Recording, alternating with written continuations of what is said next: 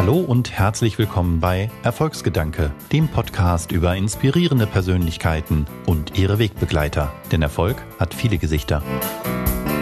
Ich bin Björn Weide, Geschäftsführer beim Fintech-Unternehmen Smartsteuer und spreche heute mit Christoph Koch über Freuden und Leiden von Always On, was es braucht, um Erfolg als freier Autor und Journalist zu haben und welchen Anteil an diesem Erfolg man sich eigentlich selbst zurechnen darf. Wenn euch diese Episode gefallen hat, abonniert uns gern und lasst uns eine Bewertung da. Und jetzt gute Unterhaltung. Was wäre, wenn morgen weltweit für 24 Stunden das Internet ausfiele? Das ist eine Frage an mich. Oh, das verbindet ja quasi gleich meine äh, beiden neuesten Bücher. Ach schau, so ein Zufall. Wir, wir könnten natürlich leider nicht, äh, nicht sprechen äh, hier für deinen Podcast. Stimmt. Ich würde hoffentlich die, die Zeit genießen und nutzen und würde nicht äh, panisch immer wieder auf Reload drücken, sondern ähm, einfach sagen, schön mal 24 Stunden für mich gewonnen zu haben oder eben 24 Stunden zur völlig freien Verfügung, ohne E-Mails, ohne ähm, Social Media News, ohne Feeds, die sich ständig erneuern. Also wie gesagt, ich hoffe, ich würde es genießen können, aber man weiß natürlich nicht, es würde wahrscheinlich erstmal komplett schockieren und überfordern. Also ich fürchte, vermutlich würde das jetzt äh, mehr noch als jetzt gerade der feststeckende äh, Tanker da im Suezkanal äh, die weltweite Wirtschaft massiv beeinflussen. Aber wir wollen hier ein positives Gespräch führen. Insofern entwickeln wir die Gedanken jetzt erstmal nicht weiter, sondern ich sage herzlich willkommen Christoph Koch, Autor, Moderator und Journalist unter anderem für Brand 1, Geo, SZ und irgendwie, glaube ich, so gefühlt wie für jedes äh, äh, Print- und Online-Magazin auf diesem Planeten oder zumindest in Deutschland. Und ja, du hast es erkannt, äh, danke, die Eingangsfrage verband natürlich zwei deiner letzten Bücher miteinander. Eins davon, was wäre wenn? 22 Szenarien, die unsere Welt neu denken. Da gehst du genau solchen Dingen auf den Grund. Und digitale Balance mit smarter Handynutzung, leichter Leben und Ah, ich lese ja gerne die Bücher meiner Gäste und in dem Fall ähm, nicht nur gerne, sondern auch aus eigener Befangenheit, Betroffenheit. ich glaube schon, ähm, das hast du vorhin im Vorgespräch auch schon gesagt, irgendwie sind wir alle Betroffene. Ähm, ich glaube immer, wie gefühlt bei mir noch einmal schlimmer als bei allen anderen, aber das denkt vielleicht jeder von sich. Denn du hast im letzteren Buch, glaube ich, war es gesagt, unser Leben ist doch längst eine einzige Internetsitzung. Wann warst du denn das letzte Mal offline wirklich? Ich versuche es tatsächlich immer am Wochenende ein bisschen hinzubekommen und einfach ähm, dann an, zu sagen, nee, wenn ich mal unterwegs bin oder auch, ähm, keine Ahnung, zu Hause gemütlich auf dem Sofa sitze, dann muss nicht das, das Handy in Reichweite sein. Ähm, längere Offline-Sitzungen kriege ich tatsächlich normalerweise beim Wandern hin. Das ist jetzt ja gerade so ein bisschen ähm, eingeschränkt möglich. Wir sind sonst, meine Frau und ich, immer mal wieder in den Bergen unterwegs oder in amerikanischen Nationalparks und so weiter. Und da ist man ja manchmal gezwungenermaßen sogar offline, wenn man irgendwann das Handynetz verlässt. Das wiederum ist natürlich jetzt gerade durch Corona ein bisschen schwierig und ich glaube, wie alle Menschen ist in den letzten Monaten der Pandemie meine Screentime ähm, leider eher wieder noch raufgegangen als, äh, als runter. Aber da darf man, glaube ich, auch nicht zu streng mit sich, mit sich sein, sondern das ist halt nun mal einfach so. Und wenn man zum Beispiel Freunde gerade nicht so richtig gut treffen kann, dann ist ja ein, ein Zoom-Call vielleicht schon mal besser als, als gar nichts. Also da bin ich auch überhaupt kein äh, äh, strenger Digitalverweigerer, der sagt alles böse, sondern ja, wie gesagt, man muss es für sich gut nutzen. Das ist, glaube ich, das Entscheidende. Aber das, was du sagst, ist schon ein bisschen auffällig. Nun wissen wir alle, in der Kommunikation muss man pointiert äh, kommunizieren, damit man gehört wird. Aber wenn man so die Titel deiner Bücher sieht, auch eins, das ist schon ein bisschen älter, ich bin dann mal offline, weil vielleicht war sogar dein erstes, mehrere Wochen auf der Spiegel-Bestsellerliste, da könnte man fast meinen, du bist so ein Digitalverweigerer, obwohl du eigentlich sogar von dir sagst, dass du total begeisterst, begeisterst dich immer auf alles Digitale stürzt. Sind deine Bücher damit eher also persönliche Aufarbeitung deiner eigenen, auch sagen wir mal, Herausforderungen mit dem Digitalen? Genau, also ich glaube, dass ähm, ich bin da mal offline, was jetzt, äh, glaube ich, ziemlich genau zehn Jahre her ist. Ähm, das war eben wirklich ein Selbstversuch und damals muss man sich kurz zu vergegenwärtigen. Da war das iPhone brandneu. In Deutschland hatte das noch kaum jemand. Ich hatte mir tatsächlich eins der ersten in den USA geholt während eines Urlaubs und, und wurde damals in Deutschland auch gefragt, so, was, Smartphone, was machst denn du damit?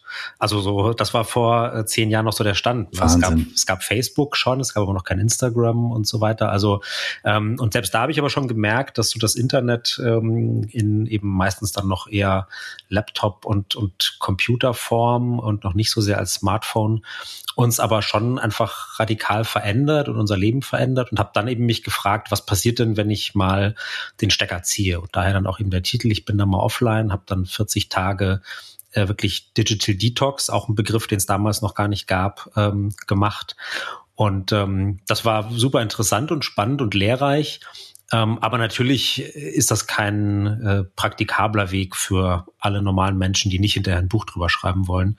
ähm, und deswegen habe ich dann eben, ähm, weil ich aber auch gemerkt habe, dieses Thema begleitet mich eigentlich seitdem immer weiter und ich habe immer wieder ähm, Interviews gegeben, Vorträge gehalten, mich selber weiter damit beschäftigt und eingelesen in diese ganzen Fragen und, und ähm, die ja tatsächlich eben eher noch aktueller und dringender geworden sind und eher noch mehr Menschen sich äh, eben drüber beklagen, hm, eigentlich hänge ich ein bisschen zu viel Zeit vor den verschiedenen Screens, ob es jetzt kleine Smartphones oder große ähm, Rechner sind und habe dann eben ähm, gedacht, statt eben diesem äh, Digital Detox-Gedanken, ähm, der eben vielleicht gar nicht so sinnvoll ist, eben digitale Balance, was dann eben der Titel des neuen Buchs ist, wo ich eben eher versuche, naja, was kann denn ein sinnvolles, ausgewogenes Leben mit diesen ganzen Technologien sein, mit dem Smartphone, mit eben Social Media, mit permanenter Erreichbarkeit, mit ja auch den ganzen super nützlichen und praktischen und zeitsparenden und, und coolen Tools. Also, dass wir jetzt hier eben so ähm, aus der Hüfte einen Podcast aufnehmen, ohne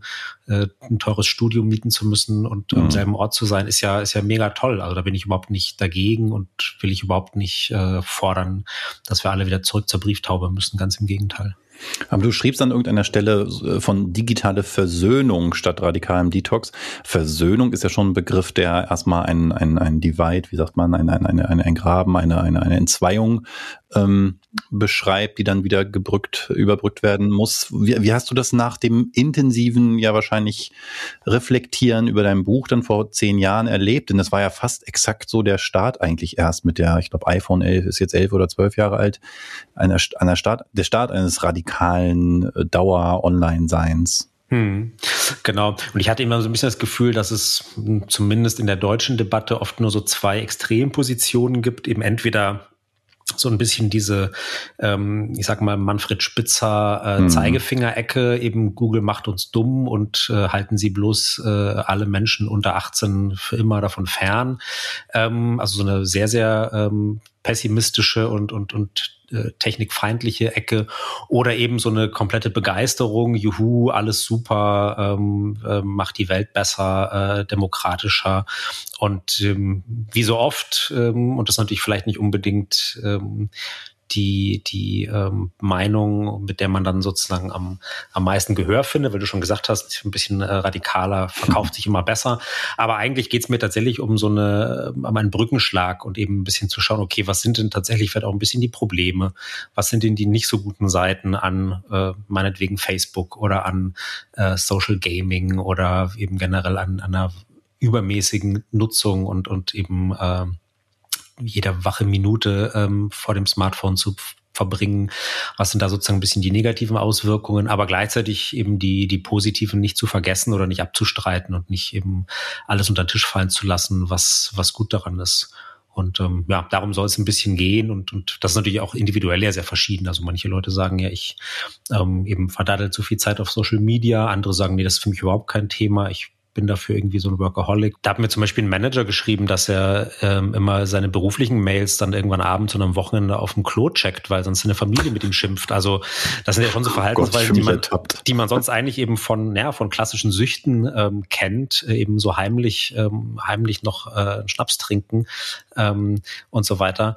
Und ja, wie gesagt, und andere haben wieder ganz andere Themen. Manche haben es auch wunderbar im Griff. Das ist natürlich eben bei jedem auch komplett unterschiedlich und deswegen gibt es auch keine Pauschallösung Empfehlungen oder Pauschalrezepte, sondern das muss jeder für sich selber herausfinden. Aber dabei versuche ich eben in dem Buch ein bisschen Hilfestellung zu geben. Ja, ich bin jetzt tatsächlich beim Lesen gekommen in den, in, durch, durch den ganzen ersten Teil, wo du nochmal so ein bisschen auch beschreibst, was die Probleme sind. Du hast da auch über das Thema Sucht geschrieben, ist da sehr vorsichtig, was ich gut finde. Jetzt nicht da irgendwie einseitig zu sagen, ist auf jeden Fall äh, jede, jedes Social Media Verhalten ist Internetsucht, aber auch nicht zu, zu bagatellisieren, zu sagen, da gibt schon auch äh, ja, Verhaltensweisen, die zumindest grenzwertig scheinen.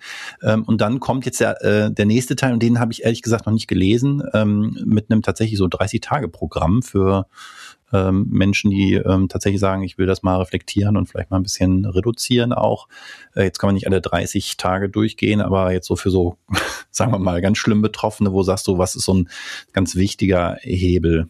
Ähm, ich versuche in den 30 Tagen so ganz viele unterschiedliche Aufgaben und, und Tipps zu geben. Das reicht von so ganz pragmatischen Sachen. So kann man seine Notifications besser einstellen. So kann man ähm, vielleicht äh, den, das Handy auf Schwarz-Weiß-Modus stellen, um so ein bisschen die, äh, sage ich mal, so Kraft vielleicht von Instagram und solchen shiny, bunten äh, äh Unterhaltungstools mhm. zu minimieren und trotzdem das Gerät noch zu nutzen.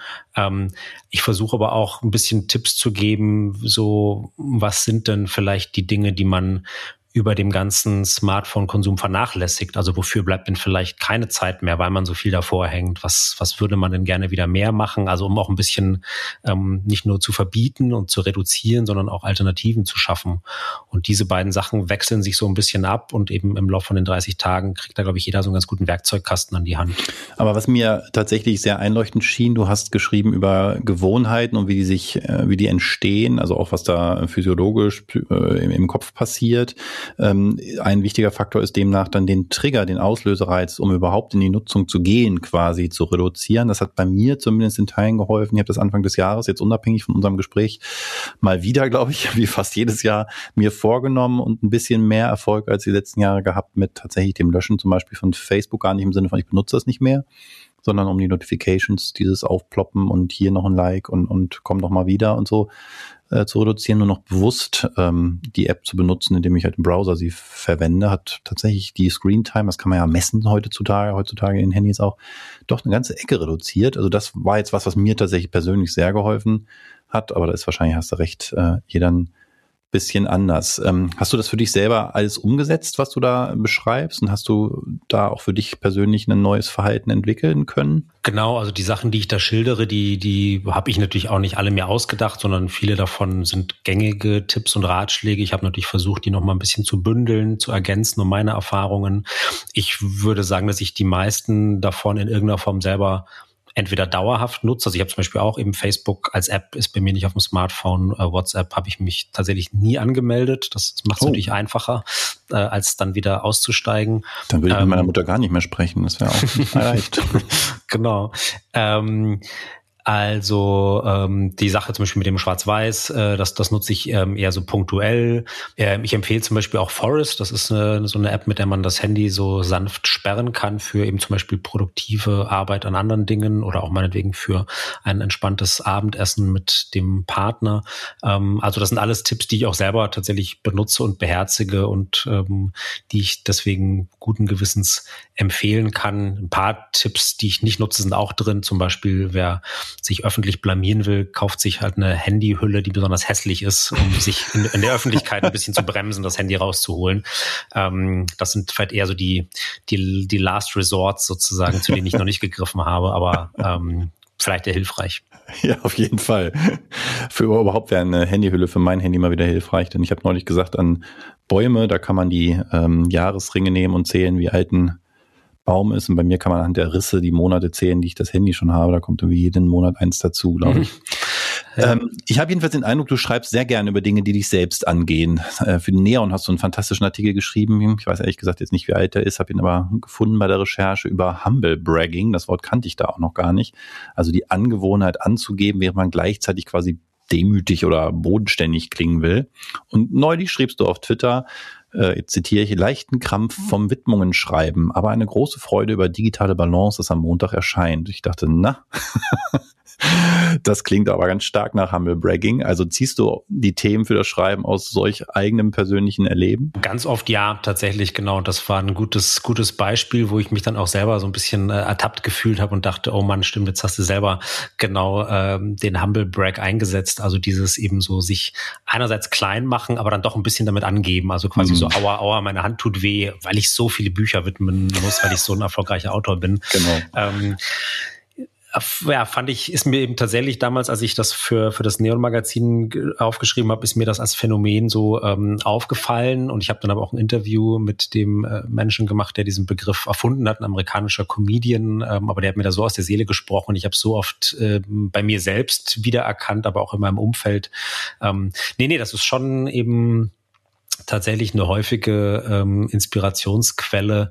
Ich hoffe natürlich, dass es nicht zu nabelschaumäßig ist. Äh, nur über sich selber schreiben ist ja auch dann quasi irgendwann nicht mehr interessant, sondern ich bemühe mich eben natürlich auch in den Büchern und Artikeln dann immer noch, ähm, ja, das um Recherche anzureichern und eben natürlich dann eben entweder mit Leuten zu sprechen, die sich damit gut auskennen oder eben natürlich mir selber noch Wissen anzueignen und das dann ähm, an den Leser weiterzugeben und an die Leserin, ähm, damit es eben nicht nur so ein ähm, Tagebuch und Befindlichkeitsgeschreibsel ähm, ist. In dem Buch Was wäre wenn ist das ja definitiv nicht der Fall. Nicht nur, weil du wahrscheinlich diese Szenarien, die da durchgespielt werden, gar nicht alle erlebt haben kannst, weil sie wirklich in vielen Teilen Utopie sind, sondern auch, was ich total sympathisch fand, du nicht einfach nur dir selber überlegst äh, mit deiner eigenen Fantasie, was könnte denn wohl passieren, wenn. Ähm, zum Beispiel war, glaube ich, irgendwo, wenn alle auf Fleisch verzichten oder so, sondern du sprichst mit Experten dann darüber.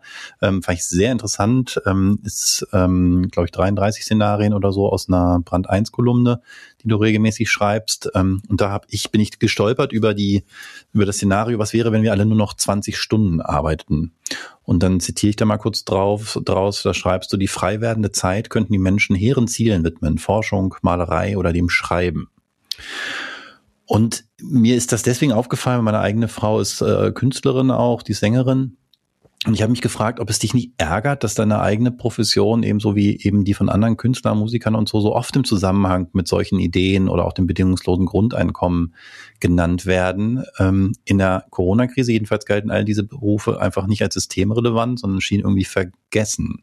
Ja, ich weiß, was du, ich weiß, was du meinst. Ähm, es ist so ein zweischneidiges Schwert. Also ich höre natürlich auch ganz oft so den Satz, wenn ich Leute treffe, was ja momentan nicht so oft passiert, außer virtuell.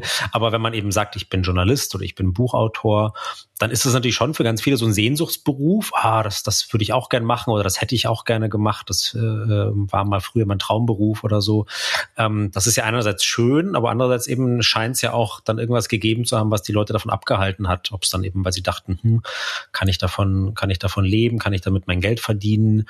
Also es ist, ähm, und das hatte, glaube ich, glaube ich, eben mit, mit, äh, hat vielleicht deine Frau eben auch als, als Sängerin eben, wie gesagt, das ist, man wird dafür so manchmal ein bisschen beneidet und die Leute sagen, ach toll, aber auch, ja, wie gesagt, manche sind ja scheinbar auch ganz froh drum, das nicht gemacht zu haben. Also es gibt auch ein bisschen so eine Berührungsangst davor. Und ähm, ja, das ich habe mich damit so arrangiert und denke mir, na gut, nee, ich, ich kann davon gut leben und, und ähm, sozusagen ähm, für mich hat sich's, ähm, hat die Entscheidung Sinn gemacht und wenn es ein Beruf ist, äh, von dem andere ein bisschen träumen oder dem andere sich widmen würden, wenn sie wenn sie ähm, eben Freizeit hätten und oder mehr Freizeit hätten, weil sie nur 20 Stunden arbeiten würden, dann ist es ja nicht eher schön. Also und dann wäre es ähm, kein Beruf mehr, ne?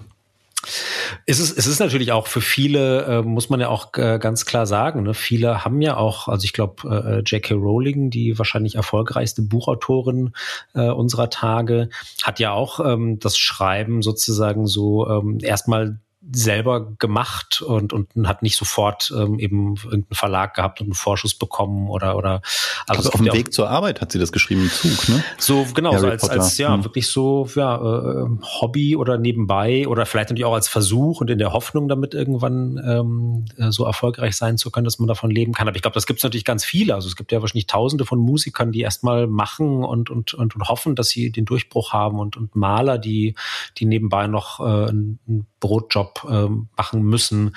Und ähm, also das ist vielleicht der Kunst äh, schon immer ein bisschen inhärent gewesen, wobei ich mich immer auch ein bisschen sträube, mich jetzt als Künstler, also ich, ich schreibe ähm, ganz oft natürlich als Journalist ja auch eher sage ich mal, Sach- und Gebrauchstext. Das ist ja, fände ich jetzt ähm, schmeichelt mir, aber äh, fände ich jetzt unrealistisch, das als Kunst zu bezeichnen. Ach, naja, die Grenzen zwischen Hand und Kunstwerk sind, glaube ich, da sehr, sehr fließend, ne? Genau. Aber ähm, nee, aber grundsätzlich ist es eben tatsächlich ein, ein ähm, Beruf, für den es ja auch ähm, im Journalismus gibt es natürlich klassische Ausbildungswege, aber es ist auch kein geschützter Beruf. Also jeder darf sich Journalist nennen und, und wenn er es irgendwie schafft, damit über die Runden zu kommen. Also es ist nicht, man muss kein äh, Staatsexamen oder so machen. Buchautor, Buchautorin noch viel weniger. Ähm, also es sind eben keine Berufe, die so einer klassischen Karriere und Ausbildungsleiter folgen, was vielleicht aber auch äh, für mich zumindest ein Teil des, des Charmes ausmacht. Ja, das würde mich interessieren, aber also jetzt ist nicht jeder äh, Journalist oder jeder Schreibende äh, arm, aber das Bild des armen Poeten von Spitzweg, das war wahrscheinlich auch dir zu Beginn des Studiums von irgendwas mit Medien, ich weiß jetzt gar nicht so genau, was es war, war dir sicher bekannt und du hast dich trotzdem bewegt, nicht nur das zu studieren, sondern direkt danach, wenn ich das jedenfalls so deinem LinkedIn-Xing-Lebenslauf entnehmen darf, direkt selbstständig gemacht und bist auch seitdem freier Autor ähm, ohne Festanstellung. Was hat dich hat dich dazu gebracht, bewegt, da direkt den Weg zu gehen, den vielleicht härteren? Ja, ähm, tatsächlich, es gab in meinem Leben nur eine ganz, ganz kurze und äh, unerfreuliche Phase der Festanstellung. Ah. Deswegen ähm, bin ich, äh, also ich war ähm, jahrelang selbstständig, habe dann kurz das mit der Festanstellung probiert. Das äh, war war ein, ein nicht so für beide Seiten glaube ich nicht so gutes Erlebnis ähm, und nee ich glaube bei mir tatsächlich ganz viel mit mit Freiheitsliebe und Freiheitsgedanken zu tun.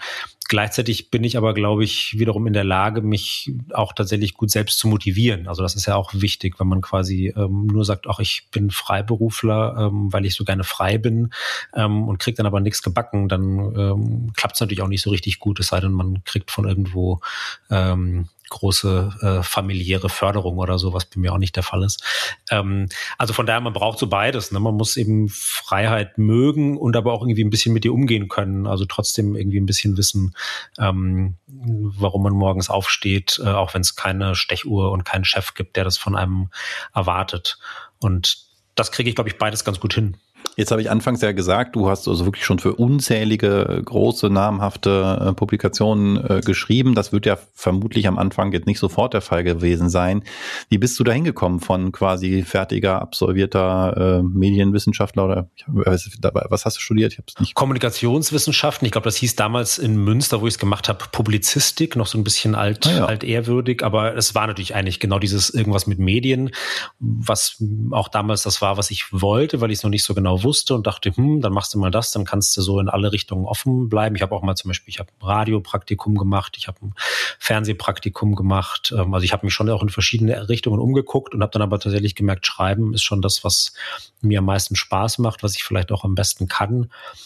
Und hatte dann tatsächlich das Glück, dass ich schon früh Leute gefunden habe, die, die mir Chancen gegeben haben. Und ähm, da sind wir vielleicht jetzt auch ein bisschen bei dem bei dem Oberthema des Podcasts, ne, dass ja. ich da schon auch sehr dankbar dafür bin. Ich habe auch tatsächlich ähm, einer dieser Personen, ähm, der, der heute äh, Chefredakteur eines, eines großen Magazins ist, damals äh, auch noch ein, ein junger Redakteur woanders war, ähm, der aber einer von denen war, die mir früh eben halt Chancen gegeben haben und gesagt haben, ja, hier, mach das mal und, und ähm, das ähm, am Anfang war es wirklich so eine Mischung. Also ich habe ähm, teilweise selber Zeitschriften hergestellt, also wirklich selber vollgeschrieben, am Kopierer äh, kopiert, zusammengetackert und dann verkauft. Also würde man, hätte man dann 20 Jahre später wahrscheinlich Blog äh, genannt oder, oder man wäre YouTuber geworden. Ähm, habe aber dann auch ähm, gleichzeitig eben, ja, zum Beispiel eine der ersten bezahlten ähm, Jobs war für das äh, Jugendmagazin Jetzt von der Süddeutschen Zeitung. Ah, das ja. war eine junge Redaktion und ähm, die wiederum kannten diese Hefte, die ich selber äh, zusammengebastelt hatte und fanden das gut und haben dann eben gesagt, äh, schreibt doch mal was für uns. Und dann habe ich plötzlich gemerkt, ah, okay, professioneller Journalismus ähm, äh, muss ja auch gar nicht so, so langweilig und betulich sein, wie ich das vielleicht manchmal so wahrgenommen hatte als, als Jugendlicher, sondern kann ja auch irgendwie ähm, modern und spannend sein. Und habe dann für die geschrieben. Ähm, daraus ergab sich dann zum Beispiel auch dann später die Tätigkeit für Neon und ähm, so hat sich das alles nach und nach ähm, ergeben und, und ähm, ja, also, aber es, es geht, wie gesagt, nicht ohne ähm, einerseits natürlich schon, würde ich sagen, irgendwie ein bisschen Mut, ähm, es zu wagen und auszuprobieren, aber eben auch ähm, dem, dem Goodwill von, von anderen Leuten, die einen eben da sehen und wahrnehmen und einem die Chance geben, ähm, und das ist mir schon, schon deutlich bewusst oder keine Ahnung. Ich glaube, das aller, allererste Praktikum, das ich gemacht habe, war bei der ähm, Kleinstadt-Lokalzeitung von auch der Süddeutschen ähm, im, im Münchner Umland, wo ich aufgewachsen bin, wo eben auch dann ähm, naja, die, äh, um mal Namen zu nennen, äh, die Kulturredakteurin äh, Ina Kügler, die äh, wahrscheinlich deutschlandweit niemand kennt. Mittlerweile ist sie verstorben, aber die damals halt irgendwie gesagt hat, so, nee, mach das mal, geh da mal hin, schreib da mal für uns drüber. Also die so an mich quasi geglaubt hat, mir dann hinterher vielleicht auch Feedback gegeben hat, was gut war, was nicht so gut war. Solche Leute braucht man, glaube ich, und ich versuche natürlich auch das auch wieder weiterzugeben und das auch für andere zu sein und anderen Leuten zu, zu helfen und Sachen zu ermöglichen. Da müssen wir auch gleich drauf kommen. Äh, hold your thought quasi. Ähm, ich bin ja mit dieser Hypothese, muss ich ja erstmal sagen, in diesem Podcast gegangen. Genau das, was du gerade gesagt hast, Erfolgsgedanke, dass Erfolg eben oftmals dann nicht so viel mit den eigenen Fähigkeiten zu tun hat, sondern eben dem möglich machen durch Dritte und habe an, ich glaube, es war Weihnachten oder so jetzt ähm, zum Jahreswechsel mal so ein bisschen ein Resümee gezogen aus dann, ich weiß nicht, wie viele Folgen es waren von dem Podcast, 30 oder so, was mir eigentlich meine Gäste und Gästinnen erzählt haben. Und das genau, was du gerade beschreibst, das kam ganz häufig vor, dass Menschen da waren, die einem mehr vielleicht sogar zugetraut haben als man sich selbst und den Raum, die Möglichkeit gegeben haben, das dann auch zu entfalten. Und das schien mir auch sehr plausibel. Und jetzt habe ich die Tage ein Coaching mitmachen dürfen, wo es um positive Psychologie ging. Und da ist so ein Mantra eben, dass man über das eigene das eigene Bewusstsein seiner Stärken auch eine, die, die, die Selbstwirksamkeitserfahrung macht, die einem dann hilft, ja, im Grunde ja Wohlbefinden, Glück äh, zu erleben. Äh, und dann musste ich da drüber nachdenken, habe gesagt, na okay, was ist es denn jetzt? Ist es das Thema Selbstwirksamkeit, sich seiner eigenen Stärken bewusst sein und die leben, oder ist es das andere Dinge tun und mir Möglichkeiten verschaffen? Hast du dazu eine Meinung. Du hast, glaube ich, du hast auch beides schon erwähnt. Du hast am Anfang vorhin gesagt, äh, du brauchtest die Fähigkeit, irgendwie dich auch selbst zu motivieren. Wenn man selbstständig ist, gibt es halt keinen, der einem sagt, hier mach mal die Aufgabe ähm, und hast aber auch eben Dritte genannt. Was, was für eine Mischung, sagen wir mal Chicken Egg, was, was muss zuerst da sein? gute, gute Frage. Also weil es tatsächlich, ähm, ich glaube, äh, ohne, also eins geht nicht ohne das andere. Ne? Also wenn ich quasi ähm, nicht bereit dafür bin und es mir selber nicht zutraue, dann sehe ich vielleicht auch die Chancen gar nicht oder nehme die Möglichkeiten nicht wahr, die sich mir bieten.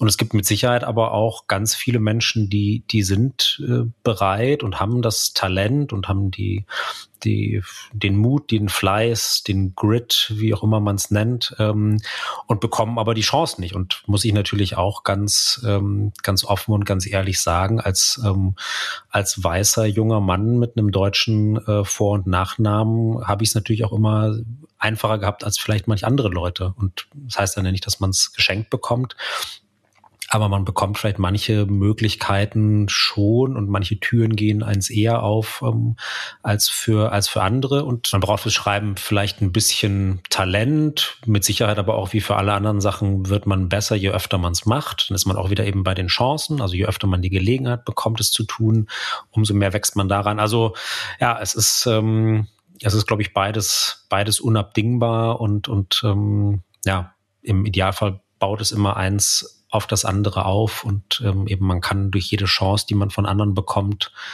sein eigenes Können verbessern, hat dadurch eben wiederum, wie du sagst, mehr, mehr ähm, Erfahrungen von Selbstwirksamkeit und bekommt mehr Zutrauen. Und im Idealfall ist es eben eine, eine Entwicklung, die, die einen besser macht und von der man insgesamt profitieren und an der man wachsen kann. Kommen wir doch zu dem von dir hoffentlich festgehaltenen Gedanken im Sinne von, wie gehst du jetzt damit um aus dieser eigenen Erfahrung, wenn es jetzt um, um Dritte geht, um Menschen, die in deinen Beruf in dem Fall einsteigen, wie verschaffst, oder sagen wir mal erstmal, wie, wie findest du die Menschen, wo du sagst, denen würde ich gerne diesen Raum geben, diese Chance, auf was achtest du da? Welche Fähigkeiten müssen dann vielleicht doch zumindest in Ansätzen sichtbar werden, um zu sagen, da ist auch eine ja, eine Wahrscheinlichkeit da, dass das auch klappt. Mhm. Also ich habe natürlich sozusagen dadurch, dass ich ähm, ja quasi jetzt in keiner hierarchisch ähm, spannenden Position bin, also ich bin jetzt kein Chefredakteur oder ich kann keine ähm, äh, Volontäre ähm, oder Praktikanten einstellen, was im Journalismus ja so ein klassischer Ausbildungsweg ist. Ähm, aber ich versuche eher natürlich allen mit Rat und Tat zur Seite zu stehen und ähm, bekomme auch tatsächlich immer wieder äh, Fragen von, von Leuten, ähm, versuche auch natürlich mich ähm, sichtbar zu machen und ansprechbar zu sein, ähm, teile mein, mein Wissen. Ähm, das geht dann auch natürlich manchmal noch bis, also geht nicht nur ähm, an, an Berufsanfänger, sondern ich tausche mich auch immer noch mit Kolleginnen und Kollegen aus über, über Fragen und über ähm, Tipps und Tricks. Also ähm, versuche da schon möglichst nahbar zu sein und nicht, ähm, nicht sozusagen den, den Leuten zu sagen, naja, das musst du schon selber rausfinden, ich habe es auch irgendwie hingekriegt, sondern nee, versuche einfach ähm, das Wissen irgendwie zu teilen. Also ich versuche ähm, nicht ähm, dann zu sagen, naja, das musst du schon selber rausfinden, ich habe es ja auch geschafft, sondern ich versuche schon, ähm, auch ganz oft geht es ja um Kontakte. Ne? Also das geht ja in beide Richtungen. Ich werde vielleicht gefragt von ähm, Leuten, die neu im Beruf sind, ähm, wie würdest du das machen, ähm, wo kann ich mich äh, mit dem Thema hinwenden, wie schreibe ich für Zeitung X. Oft werde ich natürlich aber auch von, von ähm, erfahreneren Kolleginnen gefragt, weißt du jemanden, der das und das machen könnte? Wir suchen jemanden an dem und dem Ort, der für uns schreiben kann oder ähm, wir brauchen jemanden für ein, für ein, äh, für ein gewisses Projekt. Ähm, und dann versuche ich natürlich auch da ähm, Kontakte herzustellen und, und Leuten so ein bisschen ähm, in die Schuhe zu helfen, weil ich halt eben, ja, wie gesagt, auch mein ganzes Leben davon profitiert habe und es auch immer noch tue, dass, dass Leute mir helfen und, und ähm, ihr Wissen mit mir teilen und ihre Kontakte mit mir ähm, teilen oder mir zur Verfügung stellen, mir Rat geben.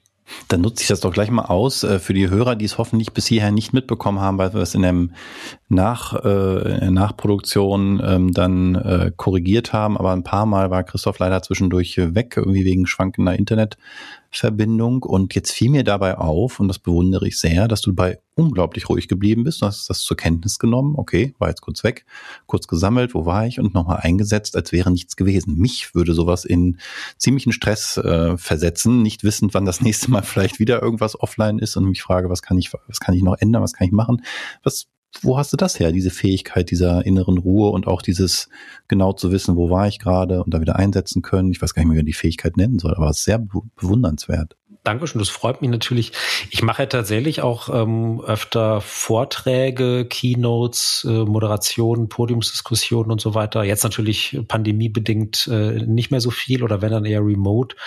Ähm, und ähm, da lernt man natürlich schon, also A geht ja auch, wenn was schief gehen kann, geht immer irgendwas schief. Das heißt, das Mikro fällt aus oder der Beamer verträgt sich nicht mit dem äh, Laptop, auf dem man die Präsentation hat oder was auch immer. Ähm, da hilft Ruhe dann ja auch mehr als, als Panik. Aber zum Beispiel auch genau diese, dieser, dieser Nebenberuf äh, eben Vorträge machen, Moderationen auf Bühnen stehen. Das war eben auch erst was, was erst später kam und was ich mir dann so zusätzlich angeeignet habe. Und da haben mir auch wiederum wahnsinnig viele Leute geholfen, die das eben schon länger machen und besser können. Und wenn ich die dann eben gefragt habe, wie geht das, was, ähm, was macht man da, wie muss ich das machen, ähm, auch natürlich was kann ich dafür verlangen, ähm, gab es eben auch wieder Leute, die mir, die mir geholfen haben und die gesagt haben, ja, pass auf, gar nicht so schwer, machst du so und so. Also ähm, ja, eben das, das ist, glaube ich, eine ganz wichtige Erkenntnis, die ich irgendwann für mich äh, gefunden habe. Ich bin nie fertig mit dem Lernen und mit dem andere Leute um Rat fragen, aber deswegen darf ich auch nie damit fertig sein, eben, ja, das auch wieder an andere Leute weiterzugeben oder anderen Leuten zu helfen, wenn die was von mir brauchen oder wenn die meinen Rat wollen. Sehr schöne Schlussworte. Aber letzte Frage noch nach deinem Buchtitel wieder, was wäre, wenn dieses Gespräch noch eine Stunde dauern würde? Worüber müssten wir dann noch sprechen? Ähm, ich würde vor allen Dingen, äh, glaube ich, ein bisschen mehr über dich fragen. Du hast ja jetzt tatsächlich ähm, natürlich ähm, mich ausgequetscht und auch sehr gute Fragen gestellt. Ähm, manchmal auch ein bisschen deine ähm, Gedanken eingebracht, aber von denen würde mich natürlich viel, viel mehr interessieren, weil natürlich in, in einem guten Gespräch ähm, die, die Gesprächsanteile sich dann vielleicht irgendwann wieder ein bisschen ausgleichen. Also wenn wir jetzt zusammen zwei Stunden ähm, irgendwo ähm, beim Essen äh, äh, säßen oder bei einem Glas Wein, dann würde ich hoffentlich auch ein bisschen mehr äh, dich fragen und dich äh, ausquetschen und, und von dir erfahren und mich für dich interessieren, statt nur ähm, von mir selber zu labern. Das können wir auf jeden Fall gerne machen, würde ich äh, auch gerne tun. Auch wahrscheinlich tatsächlich sogar nach Corona am liebsten noch tatsächlich bei einem Glas Wein. Aber das Format dieses Podcasts ist tatsächlich sogar so ein bisschen Selbstkontrolle im Sinne von, ich rede mal ausnahmsweise nicht so viel wie sonst, sondern lasse reden. das ist auch ein, ein, ein, ein, Stück weit eine, eine, eine Übung, die ich hier ja. mache. Und das gefällt mir wahnsinnig gut. Ich habe neulich mal gesagt, ich würde zahlen dafür, diesen Podcast machen zu dürfen, weil ich so wahnsinnig viel lerne von Menschen, wenn man ihnen mal tatsächlich längere Zeit auch ganz bewusst zuhört. Und da mag ich sogar das Remote Remote-Format, muss ich sagen, weil man sich sehr stark auch fokussiert und konzentriert auf ähm, den Gegenüber in dem Fall ähm, und nur die Stimme. Das fand ich sehr angenehm. Herzlichen Dank dir, Christoph, für deine vielen weisen Worte. Ich werde dein Buch noch weiterlesen, um meine eigene Social Media ähm, Sucht hoffentlich noch nicht, Affinität, sage ich mal vorsichtig, ein bisschen besser kontrollieren zu können und wünsche das auch den Hörerinnen und Hörern und werde natürlich zumindest deine letzten beiden Bücher, die hier genannt wurden, was wäre wenn und digitale Balance verlinken in den Show Notes. Große Empfehlung, hat mir jedenfalls beim jetzt halb reinlesen jeweils sehr, sehr großen Spaß gemacht und auch das Gespräch mit dir. Herzlichen Dank, Christoph Koch. Vielen, vielen Dank für die Einladung. Mir hat es großen Spaß gemacht und ähm, ja, danke fürs Fragen stellen, danke fürs Erdulden meines offenbar zu wackeligen WLANs. Ja, kein Problem. War sehr schön. Bis bald. Mach's gut. Wenn euch die Episode gefallen hat, lasst uns gerne eine Bewertung auf iTunes da und abonniert den Podcast. Dankeschön.